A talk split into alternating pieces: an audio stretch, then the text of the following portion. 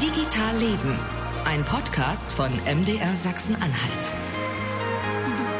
Hallo und willkommen in der Oktoberausgabe von Digital Leben. Ähm, schön, dass Stefan mal wieder auftaucht. Den hören Sie nämlich jetzt. Ja, und dieser vorlaute Kerl, der da gerade gesprochen hat, das ist Marcel Roth. Ähm, und ja, ich mache einfach mal wieder mit, weil mein Urlaub liegt hinter mir und du warst ja, hast dich ja letztens mit dem Chef sozusagen befreundet, hast ja deine eigene Folge gemacht. mit Frank, oder? genau, über, über die letzte Folge, über, über Journalismus, wie das geht. Also Friedenspfeife wird geraucht, Stefan. Aber zuerst müssen wir mal klären, warum wir heute so ein bisschen anders klingen. Wir sind nämlich irgendwie mit Digital Leben so auf Tour irgendwie. Ja, genau. Und zwar im Landtag von Sachsen-Anhalt, denn äh, wir wollen die Ersten sein, die mit der neuen Ministerin für Infrastruktur und Digitales sprechen. Und das ging zeitlich am besten hier im Landtag. Genau, deswegen hallo, herzlich willkommen, Lüde Hüskens. Ja, wunderschönen guten Morgen. Wie digital wird Sachsen-Anhalt? Das wollen wir Sie fragen. Gibt es schon eine erste Reaktion darauf? ja, definitiv wird es äh, digitaler, als es bisher ist. Ähm, also das ist, glaube ich, äh, tatsächlich eine unserer Aufgaben, die wir jetzt in den nächsten fünf Jahren auch entsprechend umsetzen müssen. Sie haben sich da ja viel vorgenommen, weil Sie haben Stopp, ja Stefan. Nee, darf ich noch nicht? Okay. Nee, darfst du nicht. Okay. Wir müssen ja die Regeln noch erklären. Ja, okay. Denn es gibt hier ein Wort, was wir nicht sagen dürfen. Das sage ich, nee, ich sage sowieso nicht. Ich sage, das fängt mit D an, hört mit, Digi mit Digitalisierung auf. Ja? Damit kommen wir Ihnen vielleicht sogar entgegen, weil Ihr Ministerium hat ja dieses, dieses bekloppte Wort auch nicht im Titel. Ähm, ne? Obwohl auf der Staatsseite Landesregierung auf einen Blick, da heißt es, zumindest als ich das letzte Mal geguckt habe, heißt das Ministerium noch Ministerium für Infrastruktur und Digitalisierung. Ja, wir haben das deshalb nicht gemacht, weil das immer den Eindruck vermittelt, als ob es einen, einen, kurzen Prozess gibt. Und wenn man den hinter sich gebracht hat, dann ist alles ähnlich wie vorher, nur anders. Ähm, sondern wir haben ähm, den Namen so gewollt, Digitales genommen, weil wir davon auf, äh, überzeugt sind, dass es tatsächlich ein Teil unseres zukünftigen Lebens sein wird und dass es uns jetzt zukünftig immer begleitet und das wollten wir mit dem Namen auch ausdrücken. Und wenn Sie jetzt trotzdem die Substantivierung nehmen sollten äh, während dieser Aufzeichnung ja. hier, dann gibt es eigentlich eine Strafe. Haben wir die noch? Nee, so richtig nicht. Ich hab, ich, ich würde mal heute, weil wir sozusagen eine Ministerin haben, würde ich mal so eine Idee reinwerfen. Ähm, so oft Sie das benutzen, das Wort, so oft müssen Sie dann in den nächsten Folgen unsere Fragen per Sprachnachricht beantworten. Das mache ich doch gerne. Aber soll jetzt kein Ansporn sein, die sollen schon vermeiden. Ne?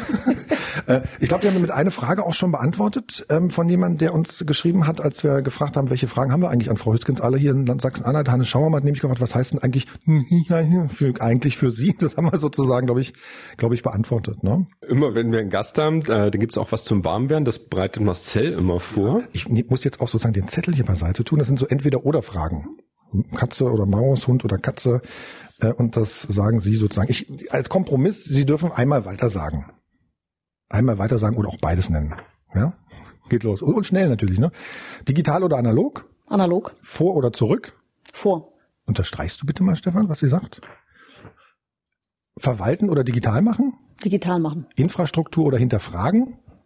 Infrastruktur. Hinterfragen oder digital machen? Digital machen. Konzern oder Mittelstand? Mittelstand.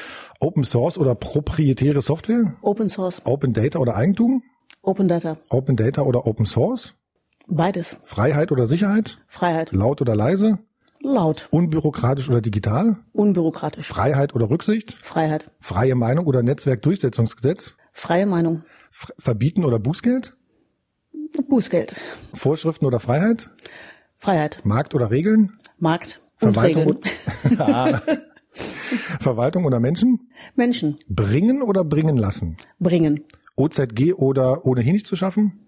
OZG. Luca oder Corona-Warn-App? Hm.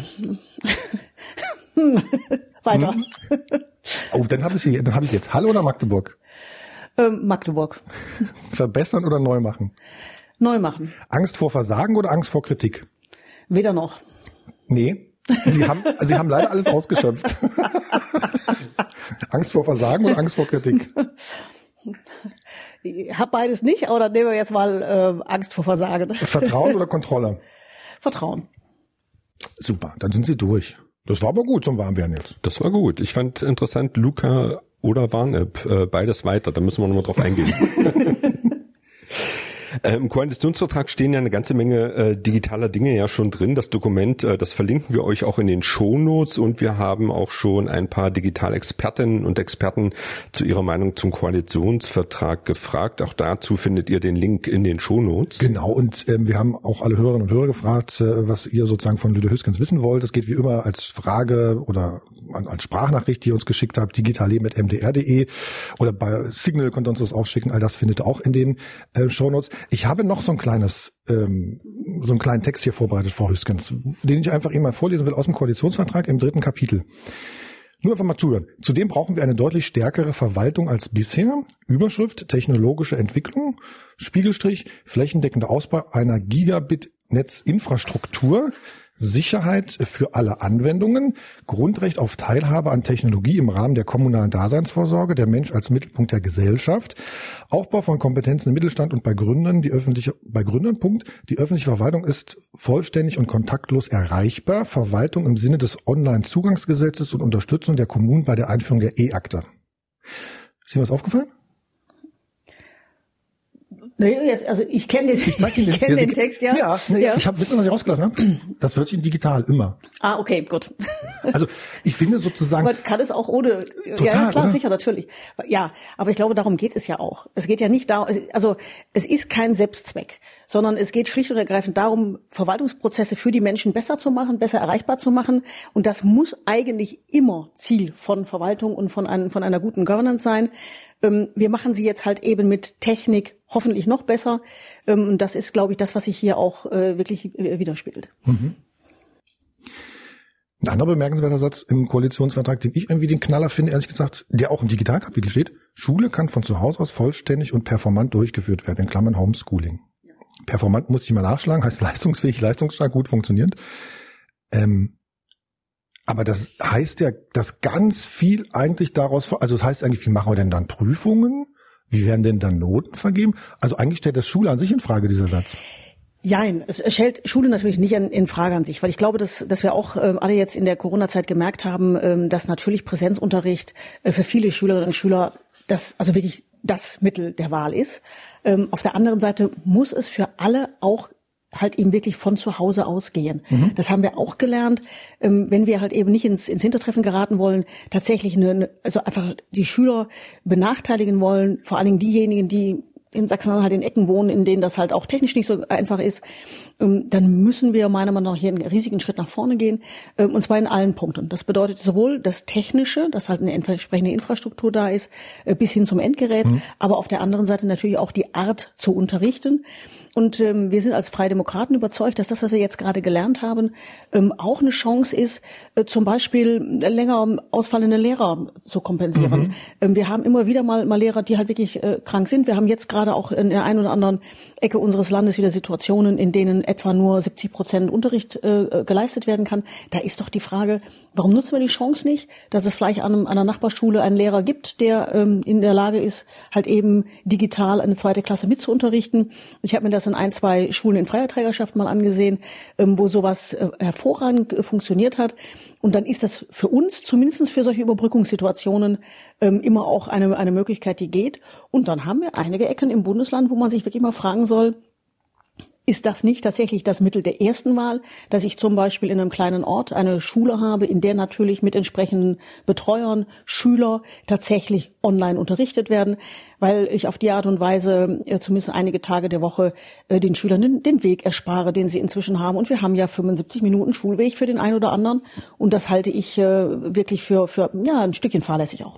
Jetzt haben wir ja technisch ich drück's mal so aus, in Sachsen-Anhalt noch ein Problem, weil schnelles Internet gibt es halt nicht äh, überall. Ich habe gerade neulich auf Twitter von einem äh, Kollegen gelesen, der im Atlasgebirge irgendwie gerade ist. Ich glaube 4000. Der Lars, der letzte, in der letzten Folge zu Gast war Lars Genau, Lars Formula, genau. Äh, der gesagt hat, irgendwie vier Balken, äh, super Empfang und der würde gerne jemanden im Harz anrufen, befürchtet aber, dass er niemand dort erreicht. Äh, also kurzum, Sie kennen das in anderen Ländern, Finnland äh, super ausgebaut, die baltischen Staaten super ausgebaut. Und in Sachsen-Anhalt gibt's ein eine ganze Menge Probleme. Und da haben wir die erste Frage, die ist auch von Jürgen Banse vom Verband der Privatschulen in Sachsen-Anhalt und der fragt, äh, werden für die Umsetzung der digitalen Schulprogramme und vorgesehenen äh, Anschluss aller Schulen an das Glasfasernetz weiterhin Bildungs- und Finanzministerium zuständig sein oder nunmehr tatsächlich Sie, also sprich das Digitalministerium? Ja, also dafür, dass ähm, die Leitung zukünftig an allen Schulen anliegt, werden zu, wir zukünftig äh, verantwortlich sein. Wir haben ja mehrere Kompetenzen ähm, halt jetzt zusammengezogen.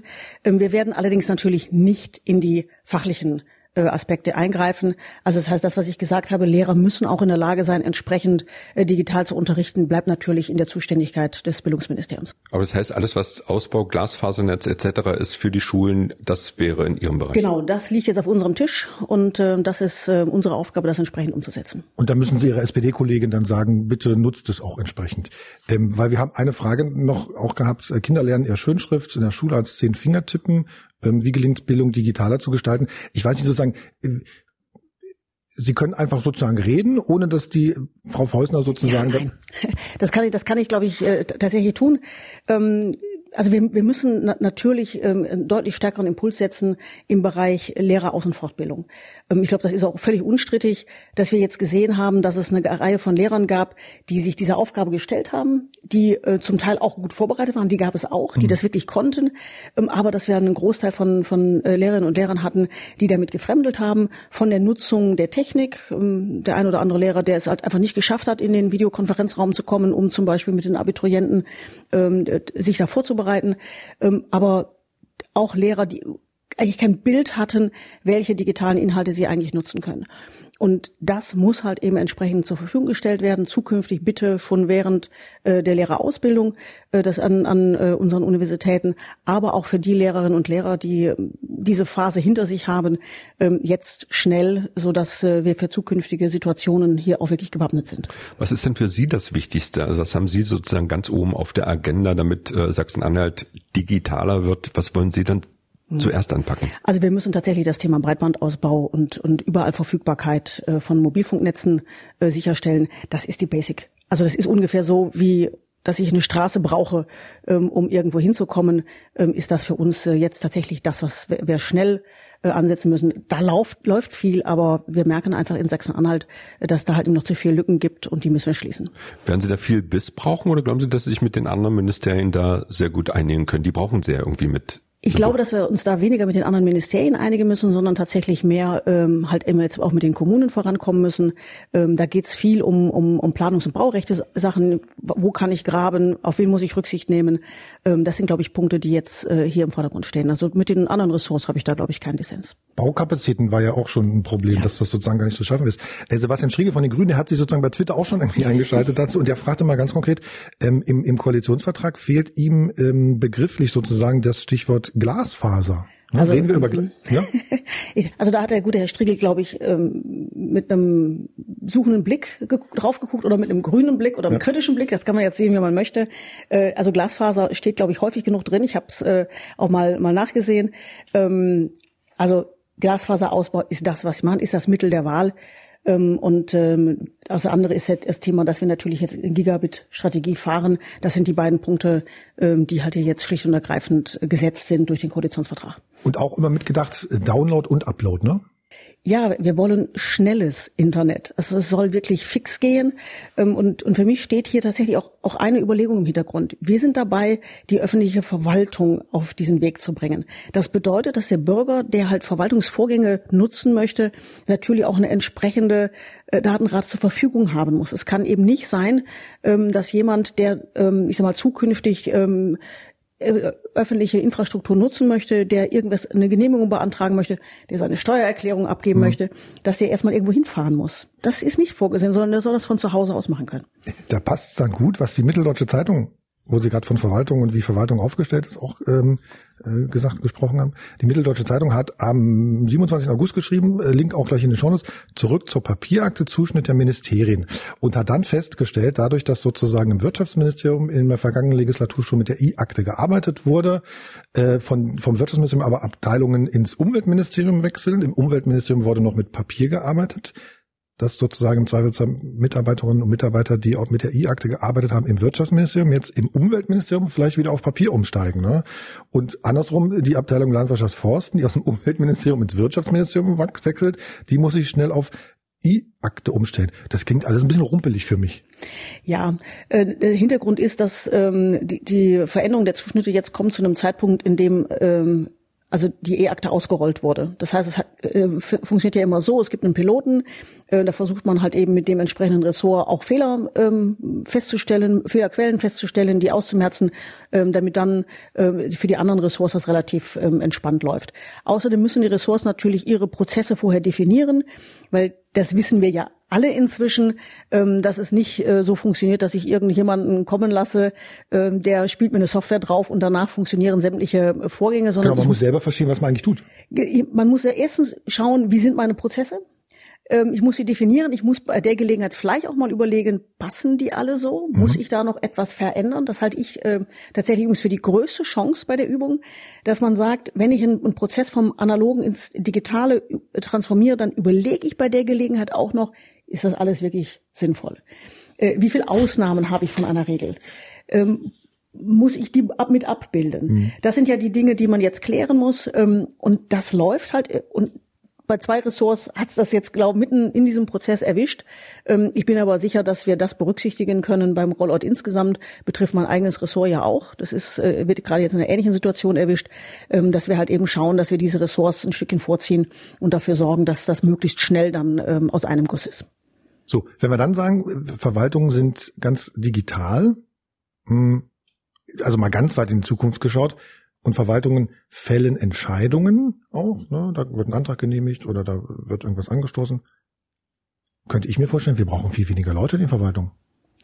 Ähm, es wird Oder ein Algorithmus übernimmt. Ja, also das ist eines, eines auch der, der Ziele. Also nicht, dass jetzt irgendjemand Angst hat, dass er jetzt seinen Arbeitsplatz verliert, das wird nicht der Fall sein, sondern wir, wir sehen ja, dass wir auf der einen Seite ähm, im öffentlichen Dienst immer auch immer mehr Schwierigkeiten bekommen, Personal zu bekommen, mhm. vor allen Dingen auch für, ich sag mal, Vorgänge, die immer wiederkehren. Das heißt, die vielleicht auch nicht so wahnsinnig viel Spaß machen, wenn ich das mal sage, wenn ich jeden Tag immer das Gleiche mache. Ähm, Menschen, die in der öffentlichen Verwaltung sind, die wollen ja halt eben auch sinnhafte Dinge machen. Deshalb geht man dahin, dass man fürs Gemeinwesen etwas tun möchte. Ähm, deshalb bin ich äh, ziemlich sicher, dass man ähm, mit dieser ähm, Form jetzt eigentlich eher dafür sorgt, das Massengeschäft abzubilden, es einfacher zu machen, mhm. ähm, den Menschen halt eben äh, mehr die Entscheidungen zu überlassen, die dann getroffen werden müssen und eben nicht so das tagtägliche Routinegeschäft. Und dann ist es, glaube ich, aus meiner Sicht für allen Gewinn. Ähm, und für uns als Land ähm, hoffe ich, dass wir ähm, natürlich weniger Personal brauchen und auf die Art und Weise aber auch in der Zukunft sicherstellen können, dass wir das Personal auch noch finden, was wir benötigen und halt eben äh, die Services der öffentlichen Hand, also für die Bürger auf einer hohen Qualität auch weiter zur Verfügung stellen können. Ich würde trotzdem noch mal einhaken. Sehen Sie dann eine Diskrepanz äh, zwischen, ich sage mal, der Landesebene und den Kommunen? Also ich könnte mir vorstellen, dass es relativ einfach ist, vielleicht zum Ministerien oder die Ministerien digitaler aufzustellen. Aber wie ist es dann, wenn Sie quasi in die Landkreise Landkreise, in die Kommunen reingehen. Äh, Wir hatten ja das Beispiel in Anhalt-Bitterfeld, mhm. wo es da auch diesen großen äh, Hackerangriff äh, gab, wo man zumindest vermuten kann, äh, dass die digitale Infrastruktur vielleicht doch nicht so sicher ist, wie sie sein sollte. Also kurzum, ähm, werden Sie da sehr, sehr dicke Bretter bohren müssen, um das so ein bisschen anzugleichen und zu vereinheitlichen, so dass man sagen kann, gleiche Sicherheitsstandards, gleiche Zugangsvoraussetzungen für die Bürger etc.? Also ob wir da dicke Bretter bohren müssen, weiß ich gar nicht. Aber wir werden eine Reihe von Gesprächen führen müssen, ähm, um zu schauen, ähm, welche Bedarfe haben die Kommunen, wo brauchen die Unterstützung und, und Hilfe, wo kann man Land und Kommunen ähm, Dinge gemeinsam betreiben, aufsetzen, voranbringen. das müssen wir jetzt tatsächlich auch zügig mit der kommunalen Familie besprechen, um, um da die, die entsprechenden Bedarfe abzuleiten. Problem für gerade kleinere Kommunen ist natürlich, äh, Fachpersonal zu bekommen, ähm, die die entsprechenden äh, Prozesse begleiten und vor allen Dingen natürlich, Sie haben es gesagt, äh, für die Sicherheit sorgen. Da hatten wir auch eine Frage auch ähm, von jemandem per, per Twitter. Herr Wayne interessiert, sozusagen der Nickname der Anhaltiner. Wie sehen die Pläne der Landesregierung bezüglich der die also der, dieses Wortes, was wir nicht nennen, äh, der Kommunen aus, Stichwort digitale Park und digitale Verwaltung. Das war sozusagen mhm. ähnlich nochmal, ne? Ja, also es immer im Augenblick ist es ja so, dass die Bundesländer untereinander äh, sich darauf verständigt haben, mit dem Bund äh, Verwaltungsprozesse im Rahmen des OZG ähm, aufzusetzen. Also jedes Bundesland, Sachsen-Anhalt ist zum Beispiel für Bildung zuständig, ähm, ist dabei, die entsprechenden Prozesse zu organisieren, abzubilden und wenn das in einem Bundesland funktioniert hat, können die anderen Bundesländer darauf halt eben auch äh, zurückgreifen. Schönes Beispiel BAföG, da ist äh, das, genau, das zuständig ja gewesen. Auch noch erzählt. Genau. Und ähm, das funktioniert auch wirklich gut, weil man da auch genau das gemacht hat, was ich vorhin gesagt habe. Man hat sich nämlich gleichzeitig überlegt, wie kann ich den Prozess auch noch besser machen? Mhm. Ähm, wie kann ich zum Beispiel ähm, deutlich intuitiver durch ein entsprechendes Formular, mhm. Formulare lieben wir ja alle, ähm, nee, führen. Das ist genau der Punkt. Deshalb soll das auch möglichst einfach sein, ähm, so dass halt eben das mit dem Ausfüllen relativ fix geht. Mhm. Ähm, und das hat man hier wirklich gut gemacht. Ist auch optisch gut aufbereitet. Äh, es ist wirklich halt eben dem neuen Medium angepasst. Ähm, und das soll über die Länder ähm, erfolgen und dann den Kommunen natürlich zur Verfügung gestellt werden. Und da kommt jetzt ein Punkt, den wir jetzt auch vor dem Hintergrund äh, neue Bundesregierung natürlich mit einspeisen müssen, inwieweit das, was die Kommunen dann auch in Zukunft haben. Also die, der, der erste Schritt wird äh, gemeinschaftlich finanziert, mhm. aber wir wissen, dass es danach halt eben auch noch äh, Bedarfe geben wird. Also wie äh, weit hat der Bund da die Vorstellung, äh, den Kommunen auch zu unterstützen? Ähm, das werden wir, denke ich, in den nächsten Wochen wissen. OZG bis 2022, bis Ende mhm. 2022, 575 Verwaltungsdienstleistungen. Das klappt doch, also jetzt, das klappt doch nicht, nie im Leben. Also wir gehen im Augenblick einfach mal davon aus, das hat zu klappen. Ah, super. Ähm, okay. Weil ähm, wenn ich Denken. jetzt nein. Entschuldigung. Es ist es ist noch ein bisschen natürlich. Sie sagen realistische Erwartungshaltung ist es klappt nicht. Ähm, wenn ich damit aber rangehe, bedeutet das natürlich, dass es nicht klappt. Ähm, wenn wir sagen, wir halten jetzt einfach mal den Druck hoch. Wir wollen so viel wie möglich umgesetzt haben, schaffen wir aber auch so viel wie möglich. Und dann bleiben vielleicht noch einzelne Prozesse über, äh, die man dann äh, anschließend entsprechend äh, weiter umsetzen kann. Ähm, das ist für mich wichtig. Also ich bin ein sehr realistischer Mensch, aber ich weiß halt eben auch, wenn ich frühzeitig sage, lasst mal, wird nichts, dann wird es auch definitiv nichts. Okay, verstehe. Wir haben, wir haben ähm, auch Sprachnachrichten bekommen. Eine, eine hören wir mal gerade an. Sehr geehrte Frau Hüskens, zunächst beglückwünsche ich Sie zu Ihrem neuen Posten als Ministerin für Digitales und finde es sehr logisch und zielführend, dass das neue Ministerium außerdem mit dem Thema Landesentwicklung betraut ist. Schließlich ist der nach wie vor stockende Ausbau der digitalen Infrastruktur im Land eine der größten Baustellen. Bei dieser Gelegenheit habe ich zwei Fragen, die mich in Sachen Digitalisierung sehr umtreiben an Sie. Zum einen wollte ich gerne wissen, was Sie ganz konkret planen, um die Kommunen in Sachsen-Anhalt bei der dringend notwendigen Verwaltungsmodernisierung, Stichwort OZG, zu unterstützen. Und zum Zweiten würde mich interessieren, ob auch Sachsen-Anhalt in absehbarer Zeit über eine Open-Data-Strategie verfügen wird. Andreas Blümler war das. Mhm. Also zu letztem Jahr, ähm, da ist äh, Staatssekretär Bernd Schlümmer ähm, jemand, der auch quasi dafür steht. Ähm, ich glaube, äh, das ist bei Ihnen tatsächlich ein Herzensanliegen. Also Open Data. Open Data, ja, genau. Ähm, und zum Thema Unterstützung Kommunen habe ich gerade schon, schon einiges gesagt. Also wir, wir sehen, dass es da entsprechende Probleme gibt. Wir führen halt eben Gespräche. Auf der anderen Seite müssen wir natürlich immer die kommunale Selbstverwaltung äh, respektieren und akzeptieren. Ähm, das heißt, wir können hier Hilfe, Gespräch, Unterstützung anbieten, aber wir werden natürlich nicht in die ähm, kommunale Selbstverwaltung eingreifen können. Und wir sehen schon auch, dass einzelne Landkreise oder größere Kommunen da eigene Vorstellungen haben. Mhm. Ich würde dann nochmal mit Jens Winter weitermachen, ja. weil das ganz gut passt. Äh, ist auch jemand, der uns äh, geschrieben hat. Der war auch schon bei uns. Genau. Und, und der hat einen Baumkataster gebaut. Genau, ich erinnere mich jetzt dunkel mhm. wieder, ja, genau. Äh, wann wird es endlich ein vernünftiges Transparenzgesetz und eine echte Open Data Strategie in Sachsen-Anhalt geben, ist seine Frage. Ja, wird auch kommen. Ähm, ich muss aber ganz offen gestehen, äh, dass ich bei mir im Ministerium gesagt habe, Schritt eins ist die Infrastruktur. Wenn wir da das geleistet haben, was wir als das Ministerium leisten können, also wenn wir der festen Auffassung sind, dass das Ganze jetzt in die Umsetzung geht und auch, ähm, ich sag mal, zeitnah funktioniert, dann werden wir uns mit äh, den Themen beschäftigen. Also ich muss natürlich hier ähm, halt eben auch ein Stückchen Schwerpunkte setzen, äh, was die zeitliche Umsetzung anbelangt, aber das muss kommen. Ich muss die Infrastruktur nochmal kurz aufbohren, auch wenn ich da in die Vergangenheit zurückgehe. Was haben denn da andere Länder anders gemacht? Also wenn ich sowas zum Beispiel höre wie Marokko hoch in den Bergen sozusagen, habe ich eine super äh, Verbindung oder ähm, ich werde das im November nochmal in Finnland sein mit jemand, der mir gesagt hat, selbst im Nationalpark hoch im Norden haben sie mitten im Wald in der Hütte irgendwie richtig funktionierendes Internet. Also was ist denn der Grundfehler in Deutschland oder Sachsen-Anhalt da gewesen? Ähm, es ist natürlich immer, immer so ein bisschen leicht, wenn man jetzt nach, nach hinten guckt, ähm, Fehler der anderen zu finden. Also für mich sind es tatsächlich zwei Punkte. Einmal haben wir, ähm, was zum Beispiel Funkempfang, Handys, Handyempfang anbelangt, mit der Auktionierung von Frequenzen natürlich äh, dafür gesorgt, dass der Bundeshaushalt ordentlich Geld hatte, die Firmen aber nicht mehr ähm, ist dann natürlich dann eine logische, ich sag mal, wirtschaftliche Entscheidung ist, äh, wenn man dann loszieht, dorthin zu gehen, wo man äh, möglichst zeitnah auch wieder Erträge erwirtschaften kann. Das ist so. Das hätte man auch bei dem Design der Auktion damals, glaube ich, gleich mitdenken können. Das ist ein Punkt. Und der andere Punkt oder der andere Fehler, der liegt verdammt lang zurück in Sachsen-Anhalt.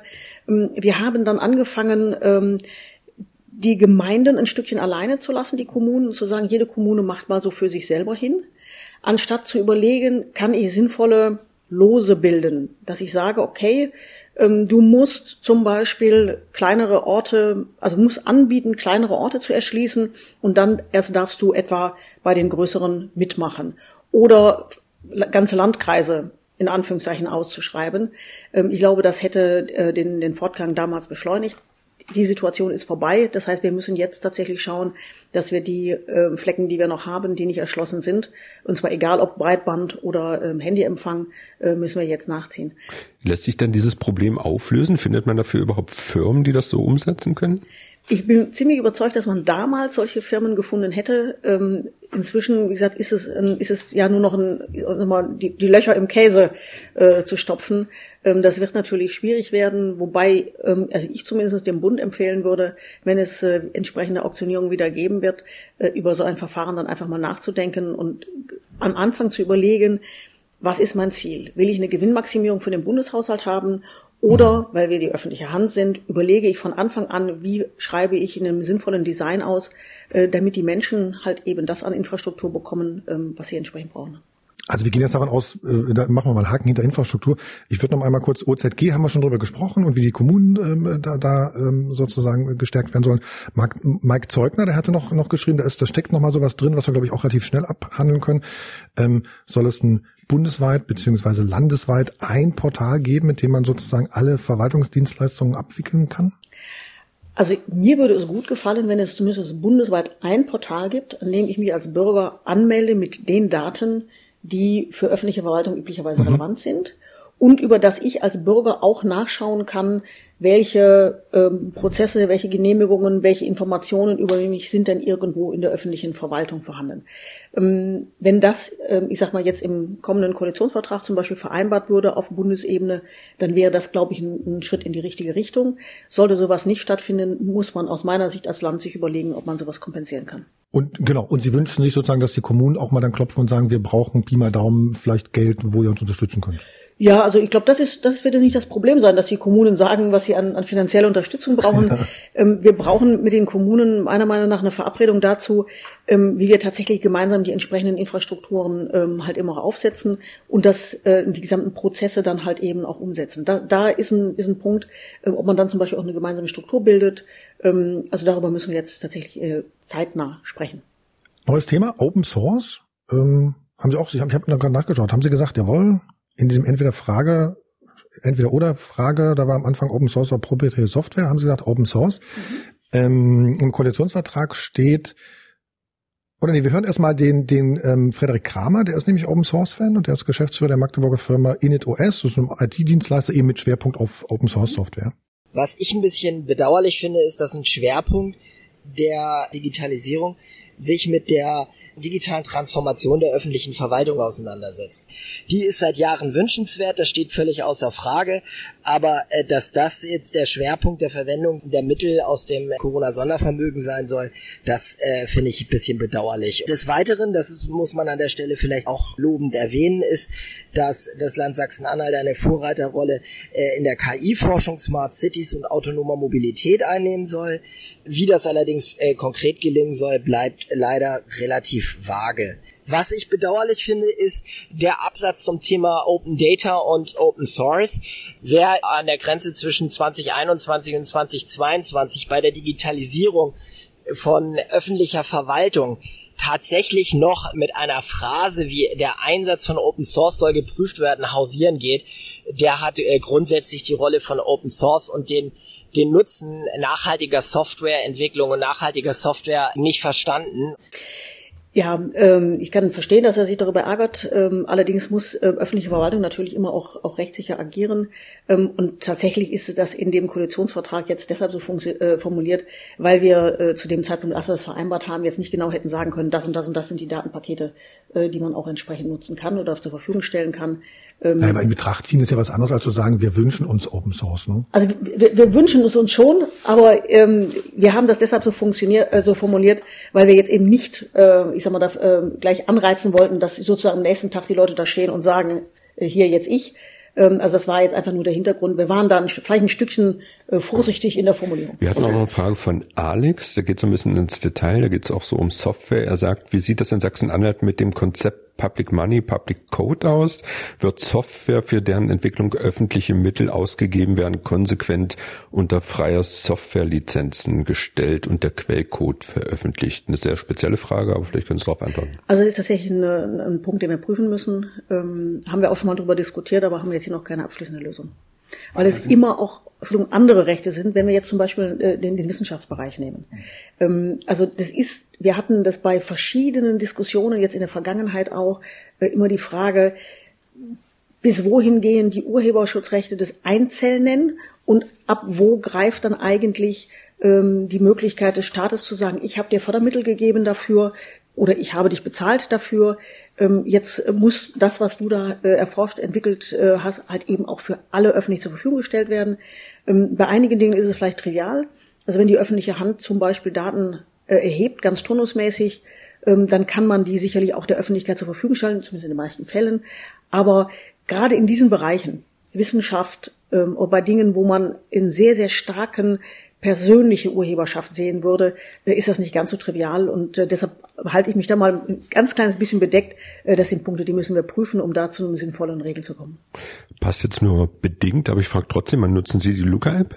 Das passt super eigentlich. Ich muss ganz offen gestehen, dass ich auf meinem Handy inzwischen alles an Apps habe, was es, glaube ich, rund um Corona gibt. Ähm, ich inzwischen, wenn ich irgendeinen Einlass habe, immer schon suchen muss, welche ist es denn diesmal.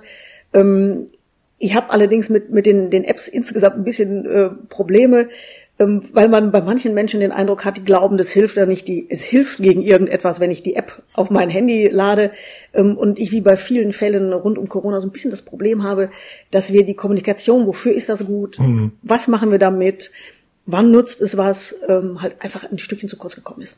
Ich würde mal anders fragen, wenn Sie damals schon in der Regierung gesessen hätten, hätten Sie die Herrn Haseloff zum Beispiel die Luca-App empfohlen? Oder ausgeredet? Ich glaube nicht, dass ich ähm, eine spezielle App empfohlen hätte, sondern für mich ist wichtig, dass das Gesund die Gesundheitsämter eine Schnittstelle haben, über die entsprechende Informationen bei ihnen einlaufen können und die nicht Zettel hätten auswerten müssen. Aber darf ich da mal gleich ja. unterbrechen? Weil sozusagen, da müssen wir mal fragen, was ist denn das Ziel? Weil ich bin ja ein Verfechter dieser Corona-Warn-App. Die Corona-Warn-App nimmt die, nimmt die Gesundheitsämter ja komplett aus dieser Gleichung raus. Und zwar mit dem Ziel, die Menschen schnell zu informieren, ohne dass die Gesundheitsämter sozusagen überhaupt in diesem ganzen, in diesem ganzen, ähm, wie sagt man, diesem ganzen Kontaktverfolgungsprozess erstmal involviert werden. Weil die Gesundheitsämter kriegen ja sowieso die Nachricht davon, da ist jemand positiv getestet. Also ich muss, muss zwei äh, Richtungen informieren, aus mhm. meiner Sicht. Ähm, das eine sind die Menschen selber und deren Kontaktpersonen, ähm, auf der anderen Seite halt eben die Gesundheitsämter, ähm, die eine Information brauchen. Ähm, und Wofür nochmal? Die brauchen eigentlich Informationen, um zum Beispiel jemanden in Quarantäne zu verfügen. Sie können sich nicht selbst in Quarantäne verfügen. Das ist zwar immer wieder versucht worden in Sachsen-Anhalt nach dem Motto, geh verantwortungsvoll damit um. Ähm, aber spätestens der Arbeitgeber wird sparsam gucken, wenn der Mitarbeiter ihn freundlich informiert, ähm, ich bin jetzt krank, sondern er wird halt eben eine Verfügung haben wollen dazu, äh, um auch eben entsprechend selber Maßnahmen ähm, ergreifen zu können. Und deshalb ist das für mich eigentlich immer so der, der wichtige Punkt gewesen. Und dann kommt halt eben in Sachsen-Anhalt dazu, dass wir unglaublich viele Gesundheitsämter hatten, die zu Beginn der Pandemie und einige leider, glaube ich, auch jetzt noch, äh, halt mit Zetteln gearbeitet haben. Und weil sie gefragt haben, was hätten wir getan, wenn wir in Regierung gewesen wären, von Anfang an auf Apps zu setzen. Ähm, das ist das, was mich am meisten gestört hat, dass es die Apps doch ganz schnell gab. Also wir haben doch eigentlich gar nicht auf Luca-App warten müssen, sondern es gab eine ganze Reihe von App-Entwicklern hier im, im Bundesland, die das sofort zur Verfügung gestellt haben, auch zum Teil auch kostenlos zur Verfügung gestellt haben, ähm, datenschutzrechtlich konform, ähm, auf die man hätte zugreifen können. Das ging aber eigentlich formal sauber nicht, weil an und für sich vorgesehen war, dass wir Zettel ausfüllen. Genau, Sie hatten im Studentenwerk Halle, ne? Sie hatten im Studentenwerk Halle, wo Sie tätig waren, da hatten Sie sozusagen einen, so einen solchen Anbieter, genau. Ähm, ich würde gerne sozusagen nochmal einfach weiter voranschreiten, habe nochmal so eine Überschrift hier, Datensicherheit, IT-Sicherheit, Cyberkriminalität. Äh, Marian Kogler, der Marian Kogler von Syret aus Halle, den hatten wir auch schon mal hier, ein Unternehmen für IT-Sicherheit, äh, die machen unter anderem Penetration-Test. Der hat uns auch eine kurze Sprachnachricht geschickt. Was mir im Koalitionsvertrag fehlt, sind äh, zwei Dinge. Erstens, äh, ich bekomme in der Beratungspraxis immer wieder mit, dass äh, Unternehmen aus dem Mittelstand, gerade eher kleinere Unternehmen, häufig Probleme haben, Investitionen in die IT-Sicherheit zu finanzieren. Mir fehlt dort ein Förderprogramm, das sowohl den Teil Beratung abdeckt und andererseits das Thema Hard- und Software kaufen, um die Sicherheit zu erhöhen. Ebenso, was leider im Koalitionsvertrag überhaupt nicht vorkommt, ist die Datenschutzaufsicht. Das Datenschutzrecht ist EU-Sache bzw. Bundessache, aber die konkrete Aufsicht äh, machen die Bundesländer. Und da würde mich interessieren, wie die Landesregierung in Zukunft die Menschen in Sachsen-Anhalt vor Missbrauch ihrer persönlichen Daten schützen will einerseits und andererseits die Unternehmen in Sachsen-Anhalt äh, beraten möchte, um datenschutzkonforme Lösungen entwickeln zu können. Also grundsätzlich fremdel ich ja immer damit, äh, für, für alles immer gleich öffentliche Gelder bereitzustellen. Ähm, was allerdings aus meiner Sicht wirklich elementar ist, ist, dass wir immer wieder darauf hinweisen, welche Risiken es gibt. da ist es völlig egal, ob es ein Unternehmen ist, egal welcher Größe, ob es die öffentliche Hand ist. Wir merken schon, dass es noch eine gewisse Sorglosigkeit gibt damit ähm, und dass in vielen Unternehmen und in der öffentlichen Hand die Basics äh, oft nicht stimmen. Also dass Mitarbeiter ähm, lustig auf Links klicken von Absendern, die sie nicht kennen, äh, Dateien downloaden und sich dann anschließend wundern, äh, was die so Schönes mit ihrem Rechner machen. Da müssen wir einfach offensiver werden. Wir müssen deutlich stärker informieren, äh, welche Gefahren da sind, dass es hier nicht darum geht, dass der Arbeitgeber verhindern möchte, dass man äh, in, in, einer, in einer Dienstzeit irgendwas Privates liest, sondern dass es wirklich darum geht, Schäden äh, vom System, von der Firma, vom öffentlichen Bereich halt eben entsprechend abzuwenden. Aber ich finde das erstaunlich. Ich glaube, mich, mich daran zu erinnern, dass ich schon vor fünf, sechs Jahren auch äh, so auf äh, Seminaren waren, die speziell für, für den Mittelstand angeboten wurden. Und damals hieß es schon, naja, die Unternehmer sehen das noch nicht ganz so und es ist schwierig, die überhaupt für so eine Weiterbildung äh, zu gewinnen. Äh, da müsste sich doch aber mittlerweile ein bisschen was getan haben. Also wie, wie, wie kommt das, dass da der Mittelstand, dass da selbstständige Unternehmer da immer noch blocken? Also Gefahren ist immer, immer etwas, was ich als Gesellschaft insgesamt ähm, wahrnehmen muss. Man kann das, glaube ich, in der Corona-Situation ganz hübsch ähm, dokumentieren. Ähm, keiner von uns weiß, wer zum Beispiel Hersteller des Impfstoffes ist, mit dem wir uns gegen Grippe impfen lassen. Bei Corona wissen wir das alles. Das heißt, weil die öffentliche Wahrnehmung bei diesem Thema eine ganz andere ist, als sie bei Grippe oder anderen Krankheiten war. Ähm, das ist, glaube ich, bei der Datensicherheit ähnlich. Es geht lange Zeit relativ gut. Dann kommen hin und wieder entsprechende Viren, es gibt die Warnungen, es gibt aber relativ schnell auch ein Nachsteuern äh, der, der Hersteller, die die ähm, entsprechenden Lücken dann schließen. Das, was wir jetzt im Augenblick aber haben, ähm, weil Daten immer stärker ins Digitale verlagert werden, äh, kriegt insgesamt eine neue Qualität. Auch der Umstand, dass öffentliche Einrichtungen sich immer wieder ähm, halt eben auch Hackerangriffen ausgesetzt sind, die und die einfach nur versuchen herauszufinden, wie sie über die entsprechenden Sicherheitssysteme kommen, hat eine neue Qualität. Und deshalb glaube ich, dass wir als Gesellschaft insgesamt, also wie gesagt, völlig egal, ob es der öffentliche Bereich ist oder die Unternehmen sind, hier eine höhere Sensibilität aufbringen müssen. Und dann bin ich mir ziemlich sicher, ähm, dass wir sowohl bei den Unternehmen als auch im, öffentlichen Bereich auch entsprechend äh, halt mit Schulungen eine ganze Menge machen können, dass man zumindest, also wie gesagt, diese, diese Grundfehler halt eben vermeidet. Also Datenschutz ist für Sie sehr, sehr wichtig. Das, ja, das ist jetzt Moment, das ist ja auch mal das Missverständnis. Das ist ja eigentlich ganz klasse Staatensicherheit. Ne? Entschuldigung, okay. das wollten. Ja, es, Entschuldigung. sorry. Frau gerade auf das Ja, Frau Lüskens, klärt auch. Nicht schön. ähm, also wir haben ja hier zunächst erstmal den, den Bereich der Datensicherheit, ähm, dass wir als, als ähm, Unternehmen, als öffentlicher Bereich eben äh, klar machen müssen, dass wir die Daten des Unternehmens, aber natürlich auch Dritter äh, davor schützen, ähm, von anderen abgesaugt zu werden äh, oder halt eben blockiert zu werden ähm, oder für irgendwelche anderen Dinge genutzt werden. Also das ist der eine Punkt. Äh, der andere Punkt ist Datenschutz. Moment, da kommen wir gleich mal zu, ähm, weil da haben wir eine, eine, eine Sprachnachricht. Ähm, wir hatten sozusagen auch noch eine ganz konkrete Frage von dem der Anhaltiner sozusagen bei Twitter wieder. Welche Sicherheitskonzepte werden denn so ein zweites Anhalt Bitterfeld verhindern? Also Das ist natürlich schwer zu sagen, ne? Also, ähm, also ich würde davor warnen zu glauben, dass man ähm, Kriminalität, kriminelle Angriffe immer absolut ausschließen kann. Wir alle wissen, dass ein Einbruch nicht zu verhindern ist, ähm, dass man allerdings die Hürde deutlich höher machen kann und dass man sich auf die Art und Weise schützen kann. Und ich glaube, wenn man dieses analoge Bild ins Digitale transformiert, dann hat man äh, hier auch äh, eine realistische ähm, Einschätzung dessen, was geht. Ähm, und deshalb ist für mich wichtig, ja, all die präventiven Maßnahmen zu ergreifen, äh, die es einem Einbrecher analog wie digital halt möglich schwer machen. Jetzt haben wir das Thema Datensicherheit abgehandelt. Ja, Marcel? bitte. Prima. Kommen wir mal zum Datenschutz. Sehr gut. Wie wichtig ist Ihnen Datenschutz? Ja, für Freie Demokraten ist Datenschutz unglaublich wichtig. Wir sind äh, fest überzeugt, dass ähm, also jeder Bürger über seine eigenen Daten entscheiden sollte, dass er wissen sollte, wohin gebe ich äh, entsprechende Daten und natürlich auch ein Bild davon haben sollte, was man eben mit diesen Daten ähm, auch entsprechend machen kann. Jetzt sind Sie Digitalministerin in einem Bundesland, das keinen Datenschutzbeauftragten hat. Es steht ja nicht, es taucht ja nicht mehr im Koalitionsvertrag auf, das Thema. Ja, es taucht im Koalitionsvertrag allerdings nur deshalb nicht auf, weil es für uns absolut selbstverständlich ist, ähm, Im Koalitionsvertrag sind ja die Dinge vor allen Dingen normiert, wo wir Gesetze brauchen, wo wir finanzielle Mittel bereitstellen wollen oder aber wo wir uns auf einen Konsens haben einigen müssen, äh, der uns über die fünf Jahre halt eben auch halten soll. Taucht denn im Koalitionsvertrag ein Datenschutzbeauftragter auf oder bleibt er jetzt gänzlich sozusagen oder, oder macht er gänzlich jetzt einen Bogen um Sachsen-Anhalt? Weil wir haben ja immer noch keinen wirklich amtierenden genau. offiziellen genau, ja, Bestellten. Genau. Der letzte ist durchgefallen im Landtag. Sie haben völlig recht. Äh, der, die äh, alte, in der alten Legislatur ist ja dann auch noch die Verfassung geändert worden. Äh, die Stelle ist ausgeschrieben und ich gehe davon aus, dass wir zeitnah einen Datenschutzbeauftragten für Sachsen-Anhalt haben.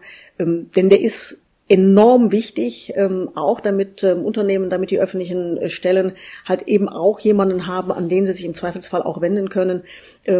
also eben nicht nur Datenschutzvorfälle äh, melden können, sondern halt eben auch eine entsprechende Expertise haben, die bei der einen oder anderen Fragestellung dann noch hilft. Dazu haben wir eine Frage. Mein Name ist Mario P. und ich komme eigentlich aus dem IT-Bereich, in dem ich aber heute nicht mehr hauptberuflich arbeite. Frau Hüskens, hat die Regierung von Sachsen-Anhalt neben der Pflicht, sich an Gesetze und Verordnungen zu halten, nicht auch eine ethische Pflicht, sich dafür einzusetzen, dass wir uns als Bürger daran halten? Wann reagiert die Regierung von Sachsen-Anhalt endlich auf die Anweisung des Bundesdatenschutzbeauftragten Ulrich Kelber, mit all seinen Behörden Facebook und andere Dienste dieses Konzerns zu verlassen und die Konten dort zu löschen. Das ist ja, also der Bundesdatenschutzbeauftragte sagt ja ganz klar, bitte öffentliche Ämter nicht bei Facebook. Ich habe mit dem Mario auch hin und her ge, äh, hin und her geschrieben noch. Der ist halt so ein Verfechter von von so freien Anbietern. Ne? Fediverse gibt's. Also es gibt ja sozusagen das, was die Konzerne machen, gibt's ja auch aus der Open Source Community, dass es äh, die ganzen Funktionen da sozusagen auch möglich sind. mm. Mm. Ja, das, ähm, das heißt, die reine Lehre ist, ähm, ist mir bekannt. Auch der bisherige Datenschutzbeauftragte von Sachsen-Anhalt ähm, hat das der Landesregierung empfohlen. Ähm, ich weiß aber, dass ähm, natürlich sowohl Minister als auch Ministerien nach wie vor ähm, in, in den so sozialen Medien unterwegs sind. Ähm, allerdings in der Regel mit Informationen, ähm, die aus meiner Sicht ähm, also jetzt keine Datenschutzvorfälle äh, produzieren können. Und zwar ein bisschen mit der Überlegung natürlich auch die Menschen dort zu erreichen, wo sie sind, denn das ist auch eine wichtige Aufgabe äh, des öffentlichen Bereiches, äh, Menschen zu informieren, auch in den sozialen Medien mit offiziellen oder ich sag mal für die Leute wirklich nachvollziehbaren ähm, validen Quellen ähm, unterwegs zu sein, um zu verhindern, äh, dass die sozialen Medien, und das sind sie an mancher Stelle ja tatsächlich auch, äh, zum Ort alternativer Wahrheiten zu werden. Mhm. Also ich glaube, dass, dass diese äh, ja, Spannungsfeld von uns halt eben entsprechend verantwortungsvoll auch ausgefüllt werden muss. Da sind wir als, als, als Mitteldeutsche Rundfunk kann man auch sagen, wir sind ja genau im selben, im selben Zwiespalt. Ne? Also natürlich kann man sagen, irgendwie ist total blöd, was diese Konzerne da machen mit unseren Daten und irgendwie mit dem, mit unserer Gesellschaft. Und auf der anderen Seite, aber das sind halt die Menschen. Ne? Also das ist, das ist total schwierig. Ich, ich habe da auch keine, ich habe da auch keine Lösung für. Äh, eigentlich ist das natürlich vor allen Dingen ein Punkt, ähm, wo ich wieder auf das Thema Bildung zurückkomme. Mhm. Ich glaube, hier ist wirklich wichtiger, dass, dass wir immer wieder vermitteln von der Schule an, ähm, welche Risiken es gibt, welche Chancen es gibt und wie ich verantwortungsvoll damit umgehe. Also das heißt, es sollte sich wirklich jeder überlegen, zum Beispiel, was stellt er für Bilder dort ein, ähm, welche Informationen äh, vermittelt er auf mhm. diese Art und Weise. Ähm, Und das ist, glaube ich, allerdings im privaten Bereich äh, häufig schwieriger, als wenn man als, als öffentliche Einrichtung irgendwo auftaucht. Weil man hat man ja immer schon den, ähm, den, den Hintergrund, dass man weiß, es ist offiziell, es wird auch entsprechend wahrgenommen. Ähm, und da geht man, glaube ich, auch mit der Wortwahl insgesamt etwas sensibler um, als wenn man glaubt, man ist mit einem privaten Account unterwegs. Ähm, aber das macht es ähm, umso wichtiger und umso bedeutsamer, dass wir wirklich von der Schule an ähm, informieren und den Menschen einen verantwortungsvollen Umgang damit vermitteln. Oder vom Kindergarten an schon. Ich war gestern auf einer Veranstaltung, da ist man der Meinung, und auch zu Recht, das war überzeugend zu sagen, Mensch, wir müssen im Kindergarten natürlich auch schon ganz Basics im Zweifel anfangen, weil selbst Kindergartenkinder haben ja solche Geräte in der Hand. Müssen wir gar nicht vertiefen. Ähm, ich würde zum Ende mal ein bisschen, bisschen Gas geben wollen und noch so ein paar, so ein paar Fragen sozusagen direkt einfach mal weiterreichen. Jörg Müller, ähm, bei Twitter, mal abgesehen von der Infrastruktur, wie bringen wir digitale Bildung in Schule, Bildung, in Schule, Politik, Wirtschaft und zum gemeinen Bürger, also Medienkompetenz, Technologieverständnis und so weiter. Das haben wir, glaube ich, abgemacht, äh, abgehakt. Und wie verhindern wir politisches Geldverbrennen wie Luca oder ID Wallet? Ja, das sind diese, diese Apps, die jetzt gerade sehr stark kritisiert werden. Also Luca, wo man sagt, das ist irgendwie ein totaler Fail und das ID Wallet, äh, was ja wieder zurückgezogen wurde vom, vom, vom Bund. Ja, also ich glaube, im öffentlichen Bereich äh, geht es ähnlich wie bei privaten. Ähm, alle Fehler wird man nie verhindern. Ähm, es ist allerdings aus meiner Sicht fragwürdig, ähm, ob der Staat hingehen sollte und einzelne Apps dann halt eben ähm, bevorzugen sollte oder ob er nicht hingehen sollte und für entsprechende Schnittstellen an den wesentlichen äh, Punkten sorgt, auf die dann halt äh, eine Vielzahl von Apps etwa ähm, zugreifen auf, äh, aufsetzen können. Stefan Krabbes schreibt und fragt, Ideengarage oder Lagerhalle Ostdeutschland, welche Chancen äh, sehen Sie für den Digitalstandort Ostdeutschland und welche Faktoren müssen gestärkt werden? Und wie können wir eine gesellschaftliche Spaltung durch New Work, wie Startups und Pure, Pure Work nennt das, also Lagerarbeiter, abschwächen? Viele Grüne, die sich hier melden. Ne? Ich kenne den gar nicht, ehrlich gesagt. Ich schon. Ähm, das ist also zumindest auf, auf also würde ich sagen persönlich nicht, aber ich glaube, ich bin mit ihm auch äh, befreundet auf verschiedenen sozialen Medien. Nein, also was das, was das Ziel der Landesregierung muss natürlich sein, Sachsen-Anhalt zur Ideengarage zu machen. Vielleicht auch nicht mal eine Garage, sondern es kann, kann auch gerne ähm, also ein größeres Gebäude werden.